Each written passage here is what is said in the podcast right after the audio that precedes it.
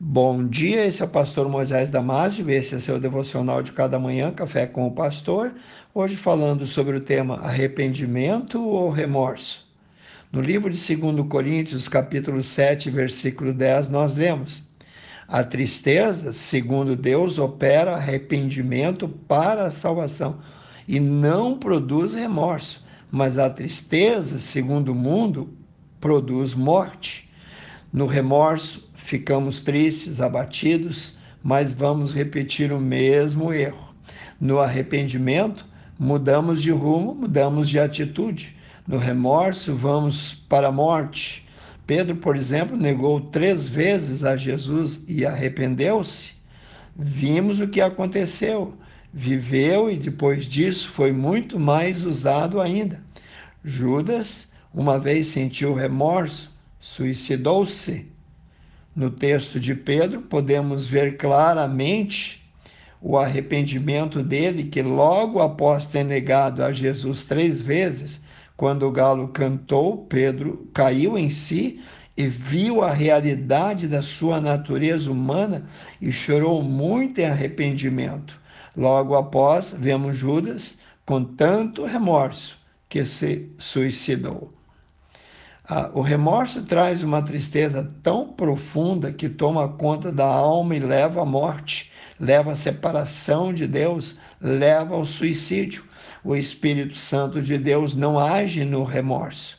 O arrependimento, ao contrário, é decisão de não cair novamente, é chorar com sinceridade diante de Deus pedindo perdão.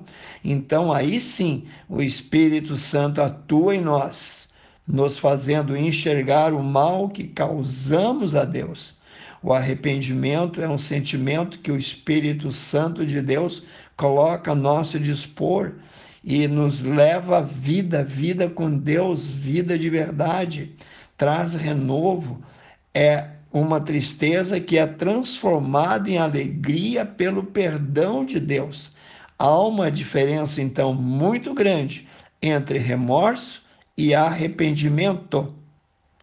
O arrependimento implica em uma mudança de atitude, uma mudança de direção, implica em renovar um pacto, uma nova aliança com Deus. Para o que se arrependeu verdadeiramente, o pecado lhe parece algo muito diferente do que aquele que não se arrependeu. Em vez de olhá-lo como uma coisa desejável e fascinante de novo, lhe parece agora algo aborrecível, detestável, nojento, e ele agora se assombra, se espanta que havia desejado algo assim. Os pecadores que sentem remorso podem olhar o pecado e ver que está destruindo-os, vendo assim, porque sabe que Deus vai castigá-lo por esse pecado. Mas, depois de tudo, parece a estes tão desejável em si, o amo tanto, que não querem e não vão se separar dele. Isso é remorso. Mas para o outro, o que se arrepende é diferente. Ele olha sua própria conduta antiga como algo aborrecível, detestável, abominável. Olha para trás e exclama: que detestável, que nojento, que odioso, quão digno de inferno é isso que estava dentro de mim. O que sente remorso ama tanto o pecado que não pode ver porque Deus tem que considerar ele merecedor de um castigo tão grande. Acha até que Deus é injusto com ele.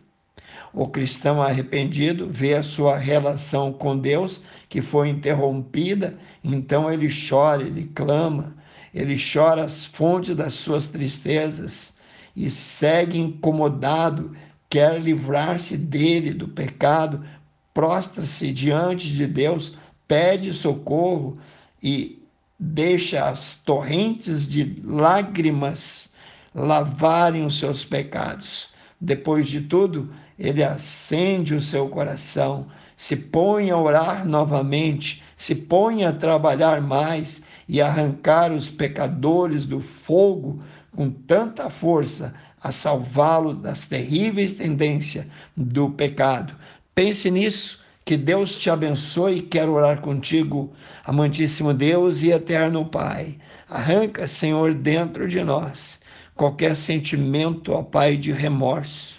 Ajuda-nos, ó Pai, a chorar pelos nossos pecados, a colocar diante do Senhor, a nos arrepender firmemente, a renovar um pacto, uma aliança nova para começar, Senhor, tudo de novo, de uma maneira certa, correta. Querido Deus e eterno Pai, abençoe cada um que ouviu esse devocional e ajuda-nos, Senhor, a viver uma vida de vitória em vitória. Eu oro e peço no precioso nome de Jesus. Amém. Se você gostou desse devocional, passe adiante.